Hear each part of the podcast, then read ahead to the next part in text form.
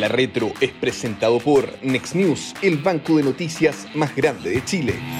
¿Cómo están? Muy buenas tardes. Bienvenidos a otro capítulo de La Retro, este podcast, este programa que hacemos semana a semana junto con Cecilia Cifuentes, economista, directora ejecutiva del Centro de Estudios Financieros del S Business School, y con Guillermo Ramírez, movilizado, lo vemos ahora, abogado, muy importante para este programa el ser abogado, diputado de la UDI y obviamente miembro y muy conocedor de temas vinculados con economía y hacienda. Lo que hago siempre primero, ¿cómo están? ¿Cómo les ha ido en esta, en esta Santiago cada vez más primaveral, con ya 26 grados a esta hora de la tarde? Lo estamos grabando a un horario un poco distinto. ¿Cómo les va? ¿Qué tal?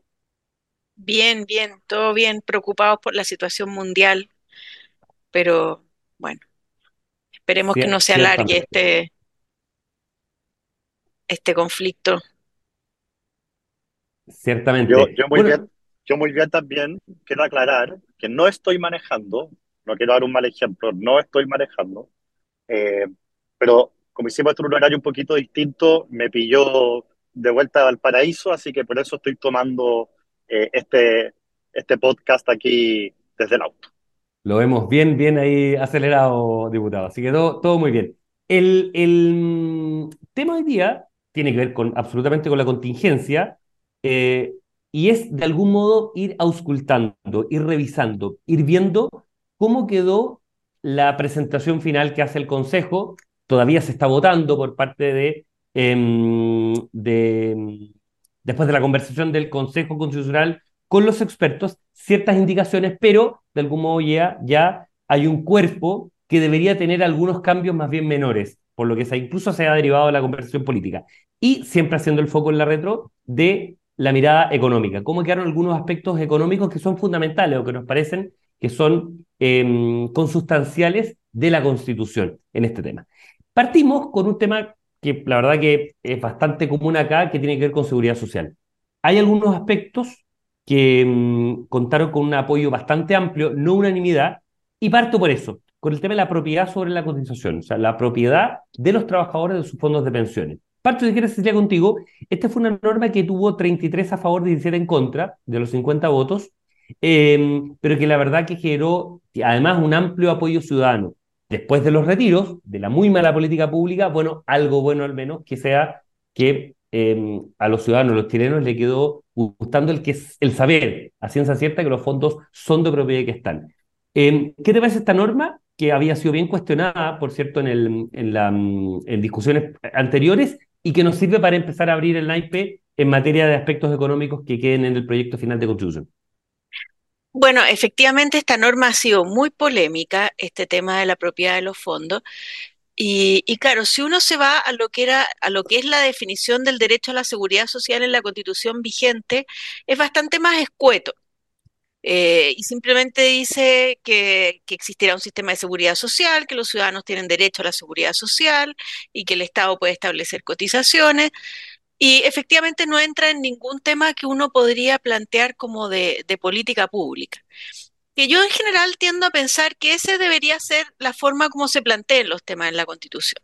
Ahora, también hay que reconocer que hay veces que hay ciertas realidades eh, que llevan a que sea necesario para que exista a lo mejor mayor afecto con, con, el, con la constitución o, que la gente se sienta más representada. Y como tú bien decías, Cristian, aquí en algún momento hubo efectivamente el temor de que estos fondos fueran nacionalizados, expropiados, a lo mejor un poco más difícil porque tendría que haber el Estado haber pagado eso, no sé cómo, pero pero sí hubo un cierto temor de que fueran nacionalizados y, se generó un sentimiento, como tú dices, muy amplio de, la mayoría de las personas, que de hecho fue uno de los elementos que, justificó el rechazo a la propuesta anterior, este tema de la propiedad de los fondos. Por lo tanto, a mí me parece que, es un elemento que es razonable que esté.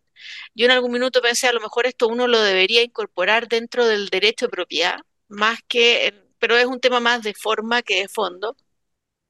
Ahora, respecto a, las cotizaciones, y yo, yo firmé una carta el, fin de semana planteando que a mi juicio ese es un tema que no debería estar en la Constitución. Eh, esto de establecer que las cotizaciones, yo creo que sí hay que asegurar la propiedad sobre los ahorros. Eh, pero ya entrar en, más en detalle creo que no es algo que es, eh, que es sustancial a la Constitución. Tampoco lo veo de una gravedad eh, demasiado significativa. De hecho, es un tema eh, que probablemente después, si hay una mayoría, uno lo podría modificar. No creo que altere la esencia de la propuesta para nada. pero como yo planteaba en esa carta, yo creo que, que no es necesario que, esa, que ese detalle esté en la Constitución. La Constitución. Y ahí, diputado, paso un poco en el mismo tema con otro antecedente, para complementar un poco quizás más la reflexión suya o la respuesta, em, que no cambia mucho respecto a la constitución actualmente vigente, que las prestaciones de seguridad social, básicas y uniformes por un lado, pero por otro, que pueden ser prestadas, pueden ser provistas tanto por instituciones públicas como por instituciones privadas. Un dato muy relevante, votación 50-0, unanimidad completa, no hubo diferencias, no hubo votos en contra a que pudieran ser la seguridad social prevista en la dimensión pensiones por instituciones públicas y privadas, lo que también pone un manto de diferencia o una distancia, mejor dicho, muy, muy radical eh, respecto de lo que el país rechazó ampliamente por la propuesta de la convención. Sí, eh, esto, por decirlo de alguna manera, refleja un poco la cultura en Chile, la, tradición, si se puede usar esa palabra, de los últimos 30 o 40 años, en los que en la provisión de bienes públicos han participado los privados. Eh, y claro, siempre estos sistemas se pueden perfeccionar, siempre se han cometido errores, por supuesto, pero en general eh, han dado buenos resultados. El caso particular de la participación en el caso de las pensiones de las AFP ha implicado un desarrollo del mercado de capitales, un nivel de inversión, la posibilidad de que cuatro millones de chilenos tengan créditos hipotecarios baratos, en fin, eh, las bondades del sistema han sido, ha, terminado siendo uno de los pilares más importantes del desarrollo en Chile.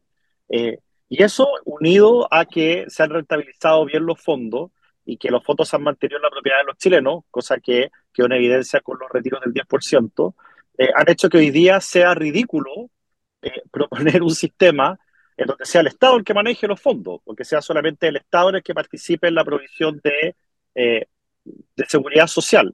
Eh, y eso explica, creo yo, la votación 50-0 eh, de normas como esta, que no es la única, eh, pero que me parece culturalmente muy relevante que la votación haya sido así, considerando que estamos en un consejo constitucional en donde el centro prácticamente no existe y solamente tenemos representantes de derecha y de izquierda, no tenemos de centro izquierda, y aún así estamos hablando de una votación 50-0. Yo creo que eso además genera mucha confianza respecto del sistema de pensiones y una buena reforma en el futuro eh, por este antecedente de que hay un piso en el que al menos estamos de acuerdo. Hay una cosa, Cecilia, interesante, que, que en las distintas propuestas que finalmente se le van a proponer al país, muy probablemente, ¿no es cierto?, en este plebiscito del 17 de diciembre, que incorporen al sector privado en igualdad de condiciones, lo que fue un aspecto muy, muy distinto a la propuesta de la, la convención en la iniciativa, por ejemplo, de emprendimiento, en la posibilidad de que no se limite, salvo, ¿no es cierto?, que contravenga las leyes, las buenas costumbres, en fin, el tema de eh, iniciativa privada o iniciativa de eh, impulsar negocios o emprendimiento, el mismo tema de, insisto, el tema de emprendimiento, por un lado, el tema de la participación del sector privado en aspectos de seguridad social, o sea, finalmente es el encarnamiento de una subsidiariedad bien entendida, donde no se, sobre, no se eh, establezca una superioridad ni del sector público ni del sector privado en la provisión, ya sea de necesidades de todo tipo o de servicios de todo tipo. Hay un, hay un empuje, hay una inercia muy interesante que recoge este cuerpo constitucional que es bien sano para la iniciativa del desarrollo económico. Sí, efectivamente. Mira, yo la verdad que este proceso ha sido largo, difícil, eh, y siempre uno tiene que mirar eh, aspectos positivos. Ha sido una gran clase de derecho constitucional para todo el país. Y yo creo que de las cosas que han quedado despejadas, de, los mitos que se han derrumbado, era este mito que, que motivó el inicio de este proceso, que era esta incompatibilidad entre tener un Estado subsidiario y un Estado solidario. Lo que hemos ido viendo es que ambos conceptos son perfectamente compatibles eh, y podemos estructurar, como tú dices, derechos sociales que sean proveídos simultáneamente por privados y el Estado, en que hay veces que el Estado tenga un rol más subsidiario respecto a la provisión y otras veces tenga un rol completamente solidario y eso es perfectamente compatible. De hecho, esta creo que se llama Comisión de Venecia, que vino a revisar el proceso, se manifestó también en esa dirección, que Estado solidario y Estado subsidiario son dos conceptos que son perfectamente compatibles y son además complementarios. Así que yo creo que como las cosas positivas es que rompimos este, esta, esta crítica sin sentido o esta vinculación que se hacía que además no tiene ninguna lógica entre neoliberalismo y Estado subsidiario. La verdad que esa unión no, tiene un fundamento muy claro. El Estado subsidiario es un tema que está definido en la doctrina social de la Iglesia y no tiene necesariamente que ver con esta idea de neoliberal. Así que yo, creo que este es un aspecto que además hace mucho sentido a, a los ciudadanos. Y, y, la libertad de elegir es algo que también ha cruzado este proceso y fue una de las causas también del rechazo a la propuesta anterior. Y es interesante, diputado, porque además ahí lo tomamos con su sombrero más de académico, de profesor universitario.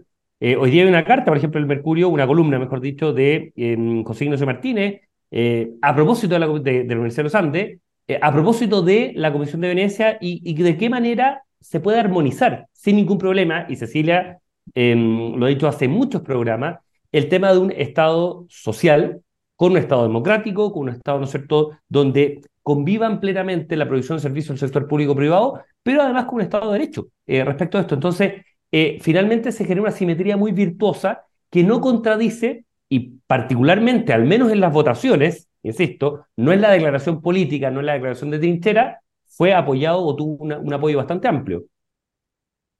Sí, lo que pasa es que la política muchas veces eh, genera confrontación entre ideas o conceptos que en realidad no tienen por qué estar enfrentadas, sino que son perfectamente complementarios. El mejor ejemplo es el tema de la subsidiariedad y la solidaridad. Fíjate que, para que la gente lo entienda, y ponerlo en castellano, así bien simple, y puede ser una simplificación burda, pero para que se entienda.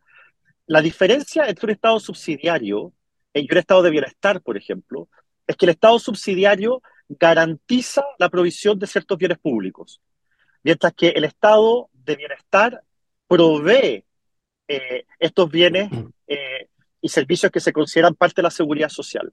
Entonces, como el Estado subsidiario lo que hace es garantizar, eh, ocurre, de ahí viene el nombre, subsidiariedad, de subsidium en latín, que básicamente es el Estado va a ayudar a los privados que se han propuesto proveer estos bienes o servicios públicos que son necesarios para el bien común.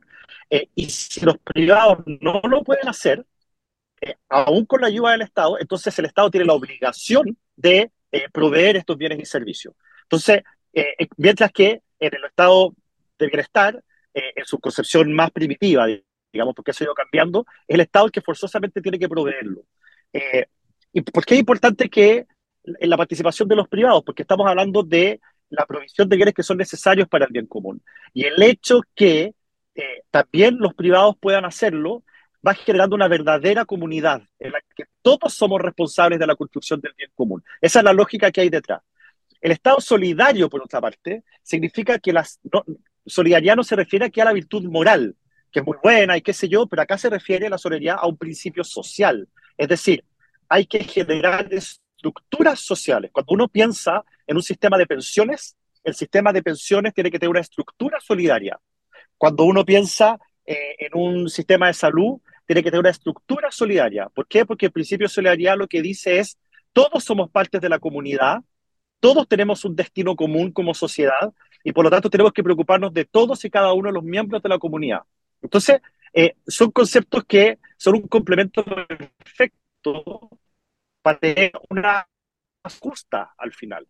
Eh, y creo que haber derribado la idea de que la sociedad es el demonio eh, quitándole ese componente tan importante al ordenamiento social es muy valioso en esta conversación. Y yo he podido hablar con gente de izquierda que dice, mira, yo tenía un prejuicio o entendía algo distinto de lo que es el principio de subsidiariedad y hoy día se han ido dando cuenta de que en realidad que todos participemos en la construcción de, un, de una mejor sociedad con miras al bien común es algo fundamental. Eh, al final se relaciona mucho con la participación, que es un principio que la izquierda suele defender mucho el tema, por ejemplo, de la, y ahí paso a Cecilia, el tema de la libertad de emprendimiento, la libertad personal para poder tomar un negocio, la posibilidad, por ejemplo, de no limitar ciertas decisiones personales. No estoy hablando a nivel empresarial, estoy hablando a nivel de los trabajadores. Está, pareciera ser, lo que uno revisa y, lo, lo empezar a enumerar, bastante bien cubierta con este proyecto. Por ejemplo, derecho a propiedad, que por Dios que estuvo cuestionado en, la, propuesta de la convención, 50-0, no hubo ningún voto en contra. El tema de las expropiaciones, de cómo constitucionalmente se establece el resguardo de que, ¿no es cierto?, el derecho a propiedad prima, salvo, ¿no es cierto?, que haya un elemento en que tenga que expropiarse, 50-0.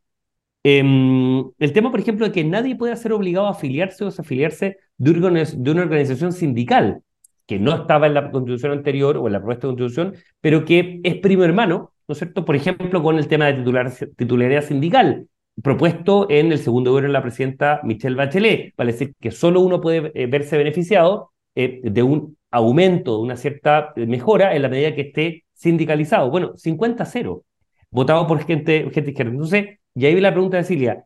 Da la Eso es bien sorprendente, ¿ah? lo último que acabas de decir es muy sorprendente. Exacto. Es una gran noticia.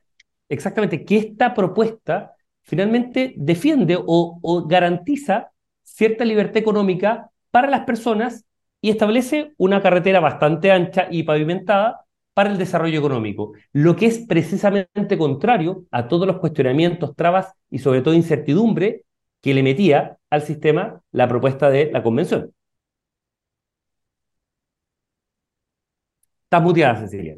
Sí, ahí sí. Ahí sí. Yo, yo, yo rescato, Cristian, de lo que tú estás diciendo, eh, una recomendación que uno le debería hacer a las personas que es eh, bueno, todavía no tenemos la propuesta definitiva, pero ya está lo que salió del Consejo y yo lo he ido leyendo y la verdad que uno lo lee y de partida es muy claro, se entiende, es una redacción directa, eh, con mucho menos adjetivos que la que tenía. Entonces, como tú dices, efectivamente en este minuto hay un clima como bastante polarizado respecto a esta propuesta, pero hay una gran parte de la misma que la verdad que yo creo que hace mucho sentido y le va a hacer mucho sentido a todos los que lo lean. Eh, es radicalmente distinta a la propuesta, a la propuesta que, fracasó antes. Y, efectivamente lo, lo, que está en el centro, y por eso cuando uno la lee hace como sentido leerla, es que yo creo que está muy claro a lo largo de todo el articulado la primacía de la persona sobre el Estado. Eh, el Estado al servicio de la persona y no la persona al servicio del Estado, que creo que era lo que terminaba siendo la, propuesta anterior. Eh, y, en ese sentido, y eso cuadra mucho al final con un sentimiento que es bien mayoritario en nuestro país. Las personas no son estatistas, en el fondo. Las personas quieren desarrollar sus proyectos de vida personal, valoran mucho la libertad individual en Chile y, en ese sentido yo creo que esto que tú planteas, que se aprobaron esos por, por unanimidad todos estos artículos, al final responde a lo que la sociedad espera de esta propuesta. Y hay un tema, Guillermo, que, eh, lo, deslizábamos hace un par de minutos. La Comisión de Venecia, que lo convoca el Senado, ¿no es cierto? Le pide la opinión del Senado, en ambos procesos, porque tiene aproximaciones completamente distintas. Muy crítica, muy ácida, en, en, un primer momento, el año pasado o el año antepasado, una vez olvida con toda esta vorágine de cosas. Y ahora en agosto, bueno, su approach es de algunas cosas un téngase presente, en algunos aspectos, en otro bastante positivo y en algunos elementos, ¿no es cierto?, dice que hay aspectos para mejora. Pero el resumen, el promedio, la sensación en boca, como dirían los viñateros, es que eh, es bastante positiva una entidad muy prestigiada, probablemente el más prestigiosa del mundo, bajo el seno de países completamente desarrollados. Sí, y yo creo que lo que dice la Comisión de Venecia es muy de sentido común. Eh, no, no es por no es por mirarla al menos, todo lo contrario, la Comisión de Venecia tiene un prestigio gigantesco y yo siempre leo con mucho interés lo que ellos tienen que decir. Pero en este caso en particular, no hay que ser un experto en derecho constitucional para darse cuenta, aunque sea por la forma en que se escribieron ambas propuestas, de que una era más panfletaria, más extrema, más refundacional, con menos expertos, y que la otra tenía un diálogo más maduro, aprendiendo los errores del anterior, con expertos, que recoge mejor nuestras tradiciones. O sea, me parece que no había que ser experto para decir, mire, si comparo mi juicio sobre un texto, el que fracasó, y este, eh, es evidente que el primero iba a recibir muchas más críticas, se iba a manifestar frente a ese texto muchas más preocupaciones y que se iba a encontrar mucho más razonable el actual. Eh, en fin, creo que, que, lo que hace la Comisión de Venecia es, eh, en cierta forma, ratificar una intuición que yo creo que es bien general en la población, de que hubo una cosa mal construida en un inicio y de que acá hay un esfuerzo un poquito más, o bastante más serio, eh, de lo que fue la primera convención. Yo no quiero dar la sensación de que todo, todos los temas económicos fueron aprobados por unanimidad, ni mucho menos porque hay varios que tuvieron 17 votos en contra, por ejemplo. Déjame enumerarlos porque también hay una mayoría bien maciza, pero es importante considerarlos. Por ejemplo, agua, que fue uno de los grandes temas y de hecho el surgimiento de muchas votaciones, el surgimiento de muchos movimientos populares, incluso terminaron con la elección del em, gobernador en, caso en el caso de la quinta región. Bien nacional de uso público y que haya derechos de aprovechamiento, que fue bien polémico en su minuto. Bueno, 30-17, con algunos votos en contra. El tema de las contribuciones, dentro de la derecha incluso un tema bien discutido técnicamente, 30-17. En el caso de la propiedad sobre la Constitución, que también fue muy discutido, 33-17. Ahí se llegó a, no tener ningún voto, a ninguna abstención. Dominio del titular sobre la concesión minera, ampliamente discutido. 35 a favor, 7 en contra y 8 abstenciones. O sea, lo, que me refiero es que acá no hay votaciones por la misma conformación del Consejo que estén muy, muy peleadas, sino que en general una mayoría importante, más allá de que en algunos casos, como los, que hemos nombrado actualmente, hubo una votación maciza por parte de la izquierda rechazando este tema, em, pero con una mayoría muy, muy importante por parte del Consejo. Pero déjame, perdona, déjame decirte una cosa sobre ese tema. Eh, lo que hace, mira, hoy día la constitución vigente, el, el, artículo 19, número 24, establece en los cinco primeros incisos el derecho de propiedad y todas las normas sobre expropiación, ¿ya? Y eso se aprobó tal cual es la nueva constitución por unanimidad. Luego, en el mismo 19, número 24, pero los incisos del 6 al 10, se habla de las de derecho de propiedad minera y habla de las concesiones mineras. Y eso, hay que decirlo, se aprueba en esta constitución no de manera unánime, pero se mantiene la regla de la constitución vigente. O sea, acá lo que se votó mayoritariamente es no innovar respecto de lo que establece la constitución actual. La constitución actual simplemente lo que establece son las líneas gruesas de las concesiones mineras, obviamente, los detalles eh, y, las regulaciones específicas, eh, el reglamento, todo eso se ve después, eso nunca está en una constitución, pero la norma eh, se repite. Y luego el tema del derecho de aprovechamiento de aguas. está en la constitución vigente en el artículo 19, número 24, inciso 11.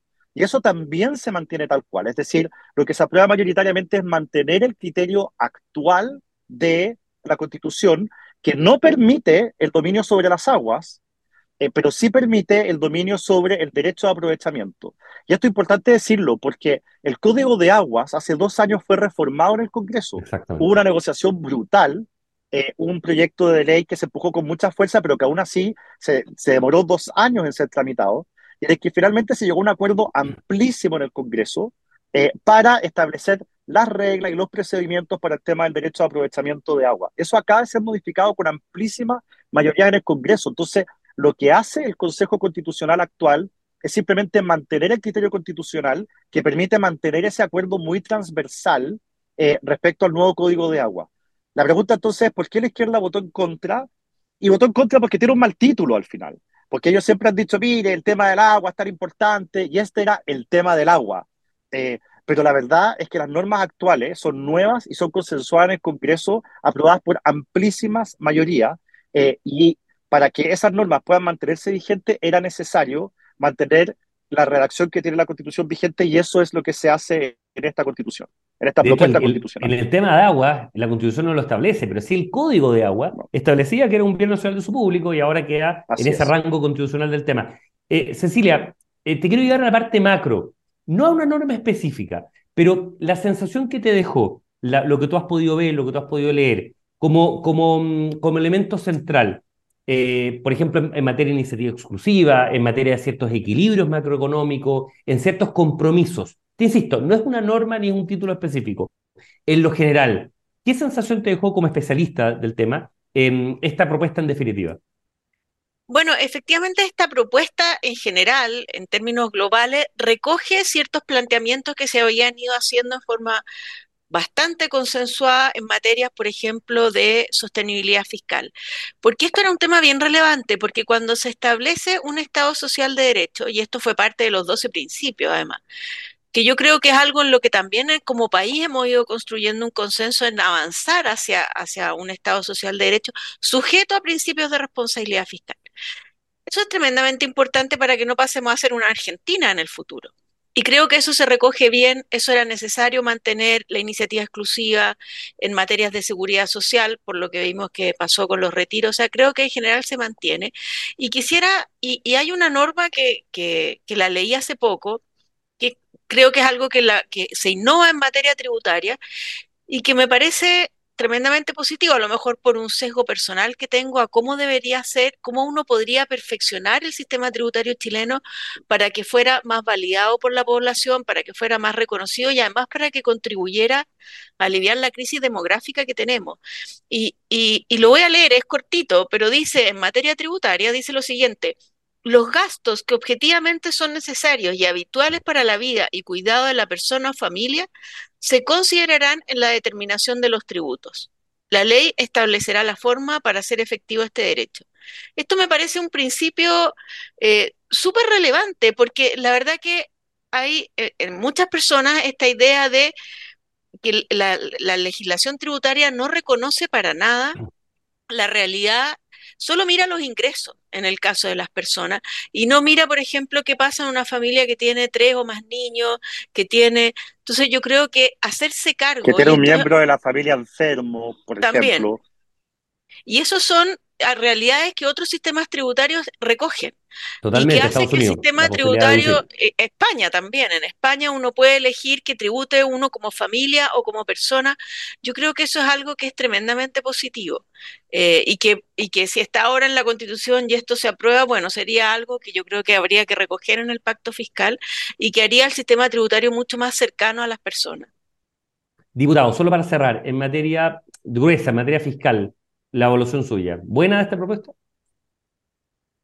La propuesta constitucional, bueno, sí, establece un principio que también fue unánime y que de hecho está también en las 12 bases, que es el principio de responsabilidad fiscal. Eh, eso hoy día nosotros no lo tenemos. Eh, es un tema, no les obliga que la izquierda estuvo muy llana a apoyar. De hecho, el mismo presidente Boric, eh, al inicio de su mandato, cuando anunció la, incorporación del ministro Marcel eh, a su gabinete, eh, él, entre otras cosas, lo justificó diciendo que la responsabilidad fiscal no es un tema de derecha, sino que es un tema necesario para alcanzar el desarrollo, el progreso, eh, permitir que los gobiernos sucesivos puedan llevar adelante sus programas de gobierno. y ese principio, que no está en la constitución vigente y que es tremendamente relevante, sí está en la constitución actual. Ya de ahí para abajo uno se da cuenta de que de que el tema de la responsabilidad fiscal inspira el texto y eso me parece una noticia muy, muy positiva que da certezas, más allá de la responsabilidad que puedan tener los gobiernos de turno, que en esta materia han sido bastante responsables en, los últimas, en las últimas décadas, eh, siempre te puede tocar un gobierno de dementes, de cualquier sector político que esté dispuesto a dejar la escoba, como la Argentina, con situación de irresponsabilidad fiscal muy grande. Bueno, aquí esto da más certeza, da más tranquilidad eh, y pone a Chile institucionalmente como un país más seguro para invertir, para traer inversión extranjera, en fin. Así que creo que por ahí hay una buena noticia. Es interesante ver, obviamente lo vamos a seguir hoy día, hay plazo hasta hoy para ver cómo resuelve la comisión estas cerca de 500 indicaciones que, que hay, probablemente algunas incluso muy similares entre los dos sectores o los tres sectores representados, o las dos tendencias representadas en esto, y a partir de esto se empiezan a acabar los plazos, se empiezan a acabar las instancias, todavía existen, ciertamente con miras a el 17 de diciembre, cuando todos tendremos que tomar una decisión. Pero ya pareciera ser que em, la entrega, la, repartija de NAIP, el, el marco está bastante definido y acá lo hemos empezado a revisar, no en el detalle, porque todavía no está concluido, no está terminado, pero sí en los aspectos más, como decíamos, de brocha, más que de pincel eh, tan, tan fino. Así que, como siempre, agradecerle muchísimo a nuestros dos panelistas regulares, Silvia Cifuentes, economista, director ejecutivo del Centro de Estudios Financieros del ESE Business School, y a Guillermo Ramírez, abogado y diputado de la UDI. Como siempre, muchísimas gracias y nos estamos encontrando la próxima semana. Que tengan un gran día. Nos vemos. La Retro es presentado por Next News, el banco de noticias más grande de Chile. El Libero, la realidad como no la habías visto.